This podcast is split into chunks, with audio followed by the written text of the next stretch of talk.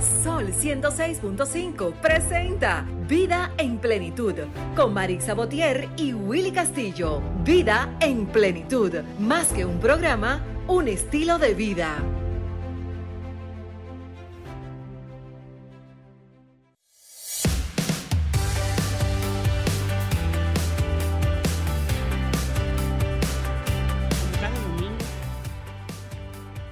Días, tengan todos y todas nosotros aquí felices, agradecidos del Todopoderoso, que nos da la oportunidad de una vez más llegar hasta ustedes a través de Sol 106.5, la más interactiva. Hoy estoy acompañada de Willy. Hola Willy, buenos días. Así es. buenos días, Marisa.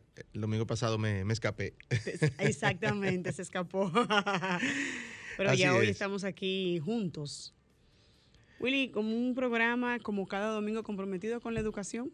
Así es, Así es, recordándoles a nuestros amigos, Marisa, que estamos en la 106.5 FM para todo Higüey, Santo Domingo, también la 92.1 para nuestra gente que, nos escuchan desde el Cibao o que van camino al Cibao y dicen, ¿qué hago cuando ya no me entre la 106.5? Bueno, pues pon la 92.1 y sigue todo el Cibao también escuchándonos, la 106.7 Barahona y todo sur, la 94.7 para la zona este y la 88.5 para nuestra gente de Samaná.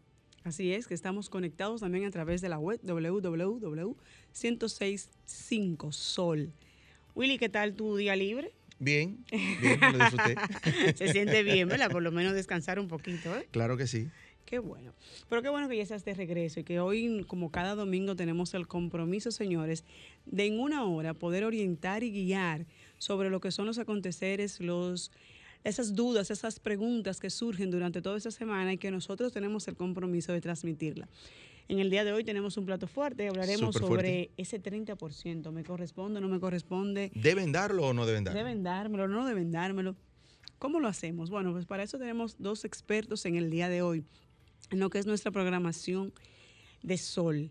Señores, y vamos a ver entonces si nos conviene que nos los entreguen ese 30% de la AFP o si no, o qué haremos con ellos en caso de... ¿Y qué pasaría si, si nos los dan? Porque eh, hay, hay, muchas preguntas detrás de, este tema. Uno dice, ok, yo quiero que me lo den porque me, tocarían tanto a mí, pero en sentido general, ¿qué pasaría? O sea, ¿nos llevaría a una inflación? Eh, ¿Qué pasaría? Vamos, vamos a hablar sobre ese tema. ¿cómo, cómo, cómo sería impactada? A nivel de, nacional, pero a nivel también de mi familia, porque una, o sea, la tendencia es, es mi dinero. Exactamente. Y yo puedo hacer con lo que yo quiera. Exactamente. Así que nada, Willy, vamos a nuestro minuto de plenitud y luego ya retornamos con lo que es nuestra programación en el día de hoy. Así es.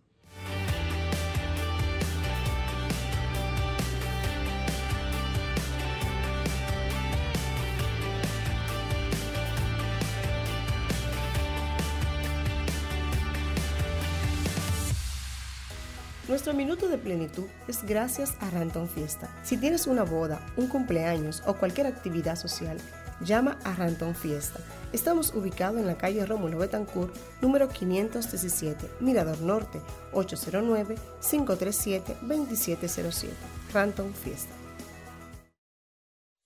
De hoy, amigos.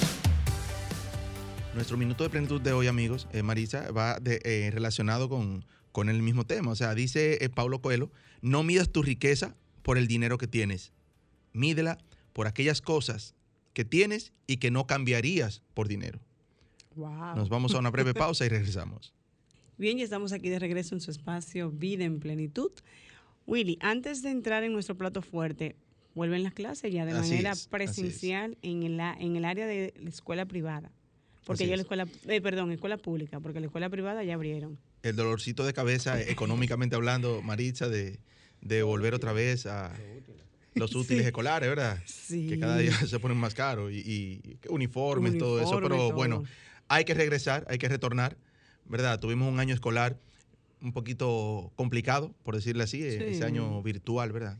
Sí, donde tuvimos que desaprender todos. Exactamente. Involucrarnos todos en el proceso de estar los que pudieron estar con sus hijos en la casa, poderlos orientar, poderlos guiar con las tareas. Los que no, tuvieron que pagar una tutoría eh, especial para darle seguimiento a esa gran, digamos, eh, oportunidad que se nos dio, porque la virtualidad por lo menos nos trajo esa, esa opción de, ok, no vamos a estar presencial, pero vamos a estar de manera eh, virtual y poder llegar a, a, las aulas y que no se rompa con ese año escolar. Exactamente. Las universidades en, han dicho que será semipresencial. Sí. Eh, bueno, vamos a ver cómo manejamos ese, ese tema, porque también nos hemos acomodado a la sí, posición sí, sí, de la virtualidad. Ay, volver presencial otra vez. es un tema, es un tema. Pero nada, eso es parte de, del proceso. Sobre todo para los niños. Marisa, que se adaptan rápido. Sí, eh, y ellos estaban acostumbrados a ir a su, a su colegio, a su escuela presencial, pero pasan ese año escolar completo desde la casa, desde la comodidad del hogar, ¿verdad? Y ahora volver a, a clase presencial también es un poquito, un poquito cuesta arriba para ellos. Pero hay que hacerlo. Hay pero que... hay que hacerlo. La recomendación es que confíen en que el sistema educativo ha hecho todos los, eh, digamos, todas las estrategias, todas las condiciones para que las aulas estén aptas para regresar a clase educar a nuestros hijos con el uso de la mascarilla. Yo sé que es un poquito difícil para los adultos, que será para los niños, incluso aquellos niños especiales que tienen un, una sensibilidad eh, de la piel, que le, sí, le molesta la mascarilla sí. en la cara y demás. Realmente es un poquito cuesta arriba, pero nada, la idea es, señores, desde aquí, que podamos asistir a las clases, a ese llamado, Ahora el 20 de septiembre se inicia de manera presencial en escuelas públicas, ya las escuelas privadas han iniciado. Obviamente para los padres es un duro golpe porque sí. inicia el proceso de la compra de uniforme, de libros escolares, que cada año son más caros, es la realidad. Pero nada, eso es parte del Y proceso. un listado inmenso. Y un listado inmenso, eso sí es verdad. No importa el curso que vaya el niño. No. Puede ser a segundo de, de la primaria y es un listado. Lo digo por, por, por, experiencia propia, porque me dijo lo que pasó segundo y dije, wow, y esto, pero nada. Señores, ya estamos aquí por lo menos con uno de nuestros invitados, el maestro Johnson, quien nos da, hace el honor de estar nuevamente con nosotros. Maestro, buenos días. Muy buenos días a todos ustedes y aquí en Sol 106.1, la más Cinco. interactiva. Ah, 106.5, la más interactiva. Así es y aquí eh, compartiendo contigo en este programa de Vida en Plenitud. Así que es. Gracias al Señor y a ti, entonces estamos aprendiendo a tener vida en plenitud. Amén. eh, Johnson, se abre nuevamente el debate. Ese 30% que todos anhelamos, muchas veces sin saber si nos conviene o no. Ese 30%, ese número mágico. ¿Por qué crees tú que se creó primeramente ese 30%? ¿Por qué no hicieron otro número? Bueno, eh, si, si vamos a experiencia con otros países, otros países lo que han comenzado a, a, a poder autorizar a los afiliados a retirar un 10% de su fondo. Por eso te hice la pregunta. Entonces, o sea, ¿por es, posible, es posible que, bueno, en, en, Chile y en Perú se ha retirado hasta cuatro veces el 10%, entonces quiere decir que se ha retirado el 40%. Se ha retirado, pero de manera paulatina. De manera paulatina. E incluso en este momento se está hablando hasta de retirar el 6% de los fondos eh, tanto en Chile como en Perú, pero con características diferentes. Por ejemplo, en Perú se habla de que todo aquel que tenga mayor de 45 años puede retirar su fondo. Ok, y fíjate que lo hace eh, lo hacen países donde se inició con la seguridad social. Sí, sí. el más viejo que tenemos en, en, en, América es Chile, que fue entre... Eh, Estamos hablando en, en, Pinochet. Pinochet fue del 73 al 90. Exactamente. Eh, más o menos inició en el 80, 81 la capitalización individual en Chile, que ya no lleva años de su creación y por ende fue un modelo que nosotros, eh, que República Dominicana estudió. Eso te iba a preguntar. Para muchas personas, el modelo nuestro es una copia íntegra de Chile. No, no podríamos decir que es una copia, uh -huh. porque okay. si sería eh, malo de mi parte decir que se estudió y se realizó y se que se estudió y que al fin y al cabo hicimos una copia, no. Tomamos lo mejor. Ahora, uh -huh. que teníamos el conocimiento de que las AFP existían y cuál era el modelo de negocio de las AFP, eso lo sabíamos. No era, no era, algo escondido. Y me imagino que, que cuando se aprobó duró años de estudios como todo lo, como todas las leyes. El, la, Sin inició, embargo, había, un, 94, había un poquito 90, de presión, ajá, había, inició 94-95 la, la, la, parte de la 87-01 que al final uh -huh. fue promulgada en mayo del 2001, pero entró en vigencia en julio del 2003. Sí. Paulatinamente, los tres seguros. Primero comenzó fue pensiones desde el inicio, no teníamos salud, fue pensiones que inició. Y me parece que no era obligatorio sí, al principio. Siempre ha sido obligatorio, porque es mandatorio de la ley. Pero ahora bien, lo que inició primero desde julio del 2003 fue pensiones hasta eh, el seguro de riesgo laborales comenzó en enero del 2004, 2004 pero salud comenzó en, en septiembre del 2009. Eh, eh, con diversas luchas y cambios por el hecho de cuál sería la per cápita que se le iba a pagar a los intermediarios de la salud. Porque Pero sobre todo si me convenía pasarme del sistema anterior al nuevo, que entonces no se explicaba bien. Entonces, por ejemplo, el sistema de reparto, que es la ley 379 81. 81 Y tenemos la, la, recientemente derogada, que era la 1896, que fue derogada por la 397-19, que era el sistema de reparto para las empresas privadas. Ya no existe sistema de reparto para la empresa privada, que me llama mucho la atención de que en el proyecto de ley de la devolución del 30% se hable de la recapitalización, eh, mm, dándole eh, o diciéndole a la comisión que está estudiando la reforma de la ley, mira, Tienes que crear un nuevo sistema de reparto solidario, pero si ya derogamos la 1896, que era el sistema de reparto, ¿por qué entonces no a este nuevo sistema poderle llevar las características de un sistema de reparto para que, por ejemplo,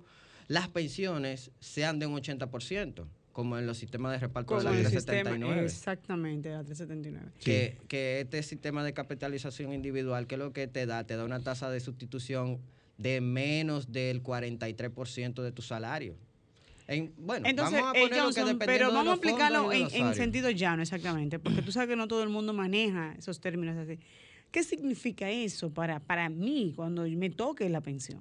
¿qué, significa el retiro del 30%? Que ya no va, eh, tú vas a tener, cuando llegue a los 60, tú vas a tener que trabajar 5 años más, 6 años más, 7 años más para poder considerar que vas a tener una pensión. Pero una pregunta. Porque ese 30% e, equivale a 6, 7 años de tu fondo que ya tú tienes ahorrado. Pero ok, si no se entrega el 30%, mi dinero sigue acumulado ahí, ¿cómo funciona esa distribución? Cuando yo llego ya a la edad que puedo recibir. Lo, que especifica la ley, por ejemplo, en el caso de, de las pensiones por vejez, que debes tener 60 años y haber acumulado 360 cotizaciones. Eso significa una vida laboral de 30 años. Tú tienes ese tiempo, entonces ya puedes optar por una de las pensiones, que son dos modelos, uno de retiro programado y otro de retiro vitalicio. Que ahí es que habría que explicarle a las personas cuáles son, cuáles serían los modelos que él debería seleccionar, y cuáles le representa un riesgo, cuáles no le representa un riesgo. Pero al fin y al cabo, la pensión no va a ser en un 100% de tu salario. Incluso la propia ley habla que no sería menos de un 60%. Estaría dentro de un 60%. No sería menos de un 60%. Ajá, pero en ciertas ocasiones, si haces, eh, por ejemplo, la, la, página de la CIPEN tiene una calculadora de pensiones o en Google tú puedes encontrar sí, calculadora de pensiones. Buscar, Entonces ahí te da una serie de características y tú vas a poder verificar si te vas a pensionar a los 60 años con el salario que tienes actual y con el fondo que tienes, te dice al final de si vas a iniciar a los 60 años, cuál va a ser tu pensión. Y en la generalidad de los casos, la tasa de, de sustitución de tu salario de 100% baja de un 43% para abajo. Entonces quiere decir, la propia ley dice que la pensión mínima sería el salario legal más bajo de, que esté, en, el momento. Entonces, por ejemplo, el salario más bajo que está legalmente en este momento es el salario del Estado. El salario del Estado son 10 mil pesos. Sí, entonces eh, eh. ese dinero se me distribuye de manera parcial hasta que se agote el monto que tenga acumulado? Ahí es que están las dos modalidades. Tú tienes el retiro programado que se te va a, dar en, el modelo de pensiones, te van a dar una pensión hasta tanto se termine ese fondo, pero de acuerdo a cálculos que uno realiza, ese fondo nada más te va a dar, si tú tienes una vida longeva, de, vamos a decir, te pensionaste a los 60 y vas a llegar a, y Dios te dio la oportunidad de pasar de los 90, son 30, quiere decir que son 30 años de fuera de los fuera 60. De los 60 Entonces, el modelo de reparto te permitirá un chin más del 50% de esos, de esos 30 años.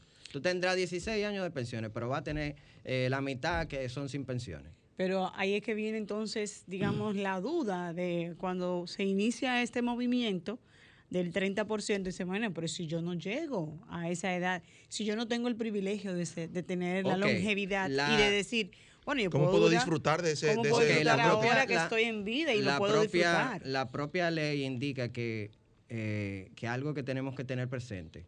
La ley habla de titularidad, no habla de titularidad y dueño. Tú ahora mismo eres titular de tu fondo, no eres dueño porque no tienes dominio de tu fondo.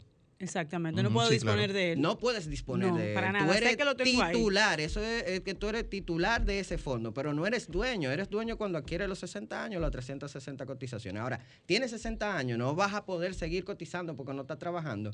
Eso es una de las cosas que tiene que ser eh, modificada en la Modificada ley. en la ley. Que dentro de esas características tú tengas una tercera modalidad que es tu retiro eh, total del fondo, que esté por ley, no que esté por una resolución. Excelente observación y excelente llamado, ciertamente. Porque así yo tengo esa opción de decir, tengo 60 años, me voy a retirar porque creo que me puedo, como uno dice popularmente, yo me voy a pensionar y puedo tener una vida digna con lo que tengo ahorrado. Ahora bien, la pregunta que siempre va a surgir es, vino un año difícil, pandemia mundial. En ese momento fue que empezó esa, digamos, esa, ese lema, exactamente, lucha. esta lucha de devuélveme mi- por lo menos ese número mágico de Sí. ese mi 30% para yo poder subsistir en lo que fue ese año difícil. Anterior a eso, creo, creo si mi mente no me falla, que no se mencionaba. No, no, no sé. ¿Verdad que no? se había No se mencionaba ese devol- No. esa devolución. Ahí es que la gente dice, pero es verdad, yo tengo tanto dinero ahorrado en la AFP, tengo tanto dinero que pude haber o puedo hacer, porque su, mentalidad es yo acabo con mi dinero lo que yo quiera. Ahora bien, cuando en caso de que sea aprobado esa devolución de ese 30, 10, lo que fuese, el monto mágico que se fuese a dar, ¿qué pasará? ¿Qué pasará entonces con el resto de ese dinero que me queda porque no me lo van a dar todo? Aquí tú acabas de decir que la totalidad no, no me la van a entregar y que ¿Qué lo va- ideal sería se- qué que me lo sucede- dieran. qué va a suceder? Entonces- Ese dinero continuará creciendo por la rentabilidad que están haciendo las AFP porque la colocan en instrumentos financieros y generan una ganancia. Evidentemente quisiéramos tener la ganancia que tienen las AFP porque es un... Sí. Tenemos que tener en cuenta eh, uno de los eslogans que tienen la parte de que, ah, no, que las AFP es una mafia, pero están en un negocio legal. Ok, pudiéramos decir entonces que el concepto de, de, de yo como ignorante del tema, digo, bueno, ellos están usando mi dinero en lo que ellos entienden que lo tienen que usar. Pero a fin de cuentas, a mí, que yo tengo la titularidad, que no soy la dueña, como tú me acabas de explicar y yo acabo de entender, ¿en qué eso me beneficia? que esa es la Eh, duda que tienen todos. Tenemos ¿en todos. qué, en qué tendríamos que verificar el hecho de en qué nos beneficia? Ajá. En que la, es, la, estru- eh, la modificación a la ley 87-01 debería aborcarse, en que sea un ganar-ganar. Exactamente, ese es el punto. Una pregunta, una persona fallece, como se dan muchos casos, un infarto, qué sé yo, a los 40, 45 años, mucho antes de cumplir los 60, ¿qué pasa con ese dinero que, Ese que dinero acumuló es esa persona hasta devuelto a sus familiares en el formato de herencia. Eso, eso eh, eh, hablando teóricamente, o eso se está haciendo? Sí se hace. Lo que pasa es que tal vez algunos ciudadanos tengan algún tipo de situaciones por los papeles que tengan que presentar con relación a su familiar. Hay algunos que se le dan más fácil, a otros que se le haga, da, que se ha vuelto loco con toda y cada uno de los requisitos que le ha pedido la AFP para devolverle su dinero que ahí debería entrar la parte de eh, ser fuerte la DIDA con relación a eso, para esa devolución de esos fondos. E incluso la ley 2569 tuvo una modificación para que los fondos de pensiones, cuando no estén en la mano de su titular porque murió, evidentemente no paguen impuestos, porque se, se decía que los fondos, en, en el artículo 15 de la ley 87-01, habla que los fondos de pensiones están exentos de impuestos, pero es en la mano de su titular. Inmediatamente ya su titular fallece, que es en la mano de sus herederos, entonces es, es herencia, por eso ha sido modificada la 25. Vamos a recordar nuestro número. Estamos en el 809-540-1065. 809-540-1065, nuestro número de aquí de cabina. Eh, bueno, está entrando una llamada. Marisa, es un tema muy controversial. Sí, muy controversial. Maestra. Buenos días, ¿estás en vida en plenitud? Muy buenos días.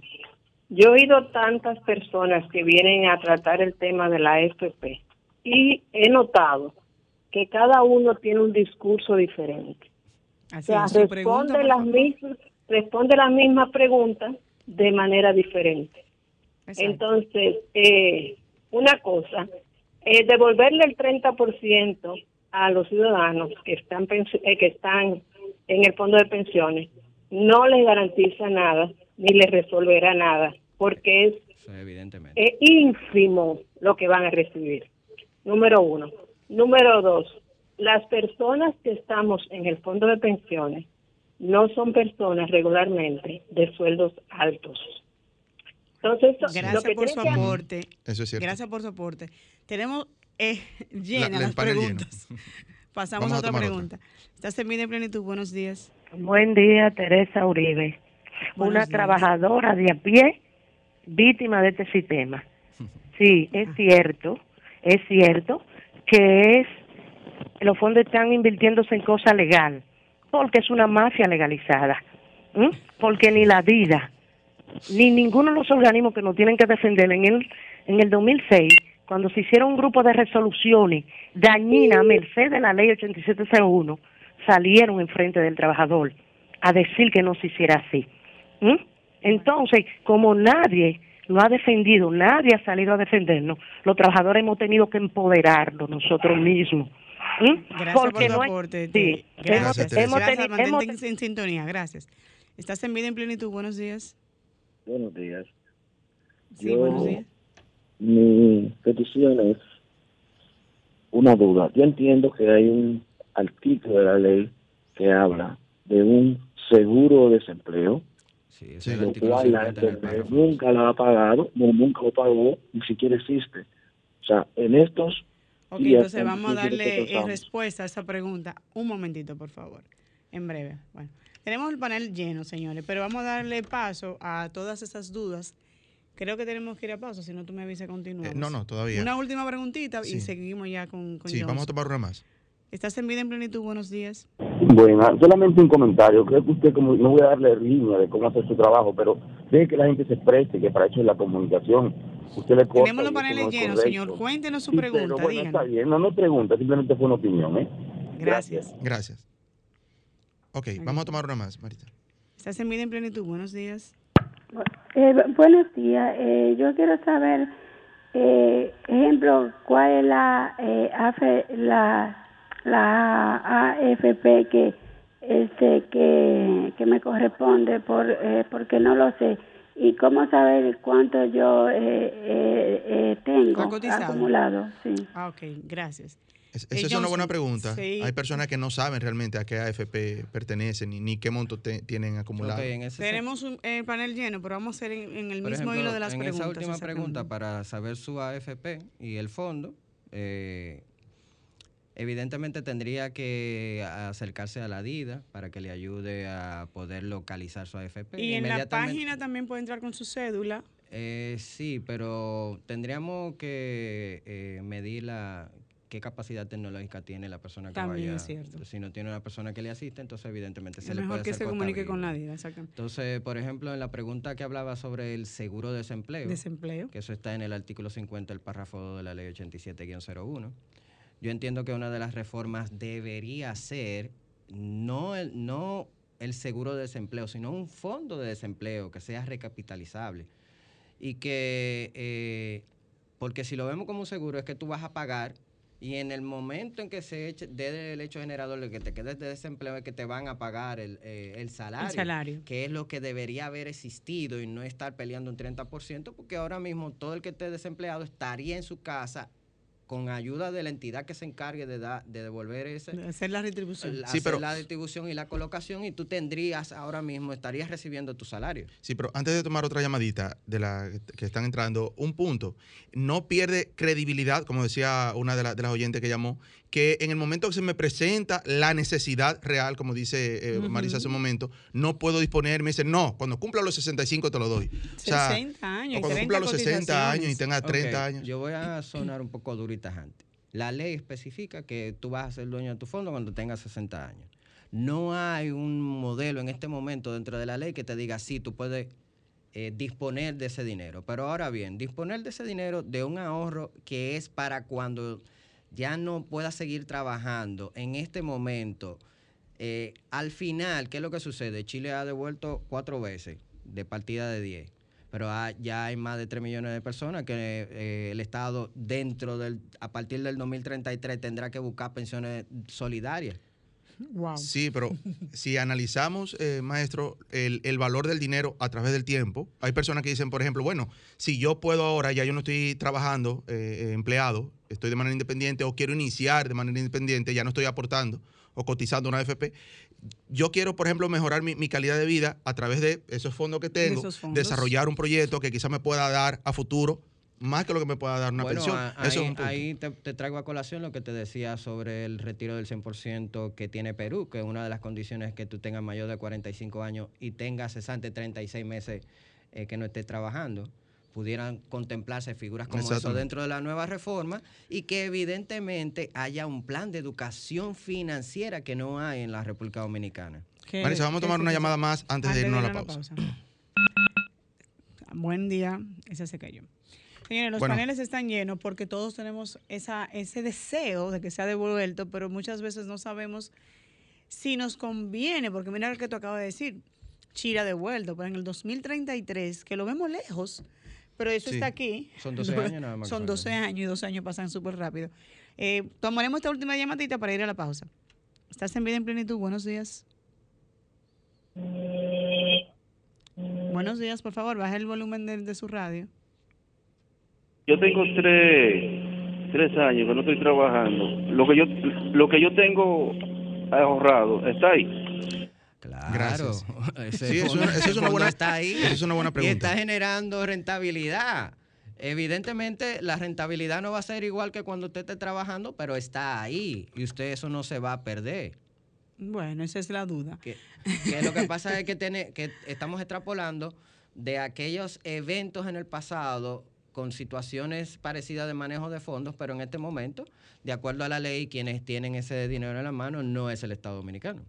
Aunque el Estado Dominicano se está beneficiando de esos fondos, evidentemente. Entonces, una pregunta similar, similar a la que hizo el caballero que llamó ahora. Una persona que dejó de trabajar como empleado, qué sé yo, hace cinco o seis años, eh, no tiene la intención de emplearse de nuevo, sino que trabaja de manera independiente, ¿qué pasa en ese caso? En ese, en ese sentido, en este momento no le pueden devolver. Es como te digo, la, la, trabajar la actualización de la ley es en eso.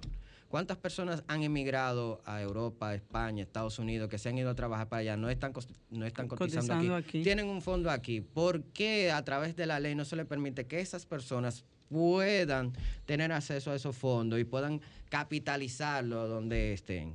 O sea que esa sería una de las modificaciones esenciales una de las grandes reformas, Una de las grandes reformas sería eso. Y, que usted pueda retirarlos en 100%, no un 30, ni un 20, ni ¿Qué ha pasado en Chile? Que se ha, eh, se ha realizado eh, la devolución de ese 10%, ha mejorado la calidad de vida. nada. Porque, recordemos que independientemente, uno dice, ah, no, es que la gente lo malgasta. No importa. O sea, al final, el gasto de uno es el ingreso de otro. Vamos a hacer una breve pausa y regresamos. Y regresamos. Escuchas Vida en Plenitud con Marix Sabotier y Willy Castillo. Sol 106.5, una estación del grupo RCC Miria. Señores, ya estamos aquí de regreso en su espacio Vida en Plenitud. Vamos a conversar ahora con el licenciado diputado Pedro Botello. Gracias por esta gran oportunidad que nos da. Botello ha sido, digamos, la voz, el vocero de esos trabajadores, de esas personas que no conocían, digamos, que existía o no la posibilidad de esa devolución del 30%.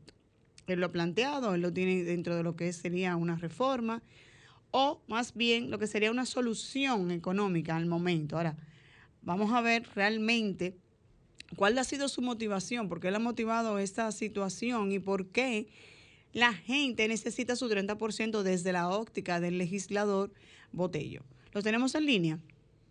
Correcto. Ah, buenos, días, diputado. Buenos días, diputado. Buenos días, Marisa. Buenos días, Willy. Y buenos días a, toda, todos los que escuchan y los que ven por la plataforma digital, este gran espacio de vida en plenitud. Gracias a usted por, el apoyo. Licenciado, la pregunta eh, que, que conlleva es obligatoria realmente ese 30% vendrá a subsanar situaciones de las familias ¿Conviene o no conviene desde la óptica usted como legislador? Mira, el 30% en principio, cuando nosotros iniciamos este proceso con esta iniciativa legislativa, estaba enmarcado únicamente en la crisis económica generada por la, la pandemia. Exacto. Sí. Ya posteriormente a la crisis económica, la misma pandemia que aún se mantiene, el estado de emergencia, uno se ha dado cuenta de tantas cosas. O sea, el 80% de las personas que tienen dinero en las AFP no sabían el dinero. Solo un 20% entendía qué era una AFP. Te lo digo, porque como yo inicié este proceso, que comencé a recoger en el Congreso Nacional, el 50 o el 70% de los propios diputados y senadores no entendían lo que era AFP. Oiga bien. Imagínese usted. Oiga bien. Me preguntaban, ¿qué es eso? En el Congreso Nacional. Los mismos, los mismos senadores y diputados. ¿Qué, qué FP? Yo dije, FP no, AFP. Oigan Wow. eso, lo- lo- lo- nuestros representantes. No, no, no, no, no, no solamente los representantes, no, no, no. no. Es que esta ley se ha hecho y se ha mantenido en el anonimato, porque la misma ley manda a la educación de seguridad social y nunca se ha hecho. Porque se ha mantenido oculto. La, el, la, las AFP se oponen a que la vida de informaciones, cuando es la responsable de informar. Cuando la buenos, exactamente es Sí. la vocera Sí. de... No. Se ha querido mantener así en secreto la lista de los fallecidos. Hay que publicarlo todos los días.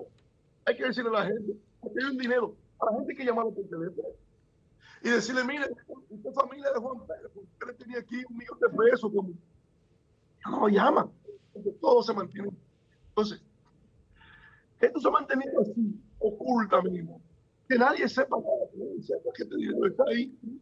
Obviamente, la tengo a mi suegra, mi suegra en el proceso hace como cuatro meses, hace 20 meses. En el proceso, le dice mi suegra a mi padre. Y entonces la AFP justifica, eso es un dinero. Y le dice, sí, ese es el dinero a tu cuenta de capitalización individual, le explica. Y le dice, pues yo te voy a. Y hace cuatro meses fue, averiguó todo. Me dio 700 mil pesos. Y yo saber que tiene ese dinero ahí.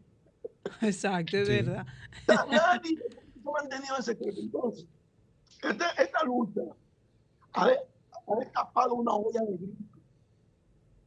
Y la gente comenzó a empoderarse y a empoderarse. O sea, el 30% en el epicentro de toda la revelación, como dicen lo, que, lo, lo del Ministerio Público, de un entramado que se preparó en el año 2001 con la complicidad de la clase política, que le entregó a los empresarios la salud del pueblo dominicano en una reforma a la ley de seguridad, en, una ley de seguridad social y que le entregó al sistema financiero los fondos de pensiones de los trabajadores señores. Recuérdense que en el año 2001 los bancos estaban quebrados. En la romana había como cuatro sucursales del Banco Popular y todas estaban cerradas. Una sola funcionaba. A partir de la ley 81, 8701, comenzó un proceso de revitalización de los bancos. Se financiaron, se capitalizaron con el dinero de las AFP. Porque las AFP son los mismos bancos. Las AFP son las mismas ARS. Las AFP son los mismos. Las AFP son las mismas farmacias. Eh, eh, AFP Como que se entrecorta. ARS. Pe- pe- base Botello, si pudiera por- ponerse un poquito más cerca del micrófono, porque como que se entrecorta la, la conversación. Ok, Jessy, vamos. Una duda que, que me surge y es que los trabajadores, como bien usted dice, tienen poco conocimiento sobre lo que las lo que la AFP. Cuando te trae a colación el tema de ese 30%, obviamente a todos nos llama la atención Despierta el y interés. despierta el Sí. interés y se trata de nuestro dinero, es cierto. Ahora bien, ¿en qué va a beneficiar en caso de esa devolución de ese 30%? O sea, no me hará falta en un futuro luego que si se me entregue ese 30%, ¿cómo manejar esa parte? Mire, el proyecto de ley, en su artículo 9, establece la recapitalización del desembolso. Es decir, que este dinero tendrá peso. ¿Y de qué forma lo, de qué forma lo plantea la ley? En el año 2033 es la fecha cuando se va a entregar la primera pensión. Se estima que un 20% que estará en condiciones o habrá cumplido con los requisitos para, para recibir su pensión. Oigan bien, de un 100% a 30 años de la ley se estima que un 20, un 21% estarán en condiciones, no que van a recibir, estarán en condiciones. Hay que ver si las AFP, ellas estarán en condiciones de entregarse. Porque al ritmo que van las AFP. Ah, pero y es otro debate que usted está abriendo. diciendo hoy, a, 10 años que no tienen el dinero, imagínate tú, imagínate tú en 10 años más, si tendrán el dinero, porque estoy diciendo hoy que yo no tengo ese dinero, que si no, no están ahí. Que no, está, no está ese dinero, Botello, circulando ahora mismo. El artículo 9 plantea el sistema legal y financiero mediante el cual se van a recapitalizar los recursos y ese reembolso, con el planteamiento nuestro de una propuesta a la reforma integral en el que se establezca un sistema de reparto de carácter social no lucrativo de pensión. No es que tenemos que las AFP todos los meses sacan su alta ganancia y los trabajadores tienen que esperar tener 60 años para ver los beneficios de su dinero. Ellos todos los meses sacan su dinero, se recapitalizan, pagan, resuelven sus problemas, pero el dueño del dinero tiene que esperar 60 años para dar una pensión de una, de una tasa de reemplazo de un 21 22%. 10, 20 mil pesos, 5 mil pesos mensual. En el 2033, una persona va a hacer con este dinero? Bueno, no me en ese debate porque esa pensión es irracional. Lo van a recibir es irracional. Pero ¿En qué me va a beneficiar ahora? Sencillamente, no solo te va a beneficiar, como te dije en principio, por la crisis económica. Yo le he dicho a la gente, como ustedes reciban el dinero que lo van a recibir, la gente va a recibir el dinero. Y, aprovecho, aprovecho. Nosotros somos una persona con determinación y de lucha que nosotros queremos entrar a un proceso, a un proyecto de ley, y hasta, que se haga. Ahí está el voto que no lo quería nadie, no lo quería Leonel, no lo quería Abdullah, no lo quería Miguel, no lo quería, no lo quería nadie. Nosotros luchamos, luchamos, lo introducimos tres, cuatro veces hasta que se aprobó. ¿Qué, vas, ¿Qué vamos a hacer ahora también con el 30%? Que Magali, Magali es una, es una vecina que tiene 57 años, eh, 47 años, que cuando va a buscar la pensión le dicen que ella está muy joven para la pensión, que a los 60 años. Pero como ella va a buscar trabajo, le dicen que está muy vieja. Sí. Oye, ella es muy vieja para, trabajar. wow, es, es una realidad, es, verdad, es, una realidad que pasa día a día. ¿Y para qué tú quieres tu dinero? Bueno, Pedro, yo necesito mi dinero porque yo tengo un salón y con esto de la luz se me quemó el secador. Mis secadores se me quemaron. Tenía un freezer ahí en mi, en mi, en mi, en mi negocio, se quemó. Ya, o sea, mis mobiliarios no están en condiciones. Yo voy a tomar ese 30% y voy a emprender. Ahora el 30% es para, para responder. Para invertir. Para, invertir. Que era lo que yo decía, que era yo decía ahorita. O sea, Botello. O sea, que eh, la lucha no termina ahora, ya el 30%. Nosotros vamos a buscar por la pandemia, por la crisis económica, por el emprendimiento. La gente necesita ahora juntos un dinero para recapitalizarse, así como se recapitalizaron los bancos en el año 2001, cuando todos los estados quebrados y la clase política, en combinación con ellos, les regaló el dinero de los fondos del, sistema previsional o, el dinero de su fondo de seguridad social, tanto el de las ARS, el de laboral, como el de los fondos de pensión. Eso fue lo que hizo la clase política que les regaló la seguridad social a los banqueros y, y a los empresarios de la salud. Entonces, ellos, copiando el modelo de los mismos banqueros, de los mismos empresarios, necesitan el 30% de esos fondos para ellos recapitalizarse y poner su negocio y emprender, comenzar a emprender, a emprender, no comerse, no comprar el televisor doméstico, no, no, no, no. Entonces yo creo que esa tiene que ser también la consigna, que sea para invertir, no para que lo vayan a malgastar. Porque las necesidades exacto, siempre no, van a estar. no. Y yo voy a necesitar cualquier artículo de del hogar y no lo voy a poder invertir. orientación con mi equipo económico, porque el dinero lo van a entregar. Sepan bien que lo van a entregar. Miren, yo he conversado aquí con todo, con el presidente de la República, con todo, y todos están de acuerdo conmigo que el dinero se necesita. El presidente de la República, yo conversé con Luis Abinader, y todos están conscientes que el pueblo necesita un desahogo económico y que hay que buscarle una salida al proyecto. Todo, mire, el presidente de la República, el presidente Miguel Fernández, Danilo Medina, todos están de acuerdo que hay que buscar una salida al bien. Por eso el presidente dijo que el tema va a la mesa del diálogo. Lo dijo el Partido Reformista, que lo, que lo iba a llevar y lo llevó.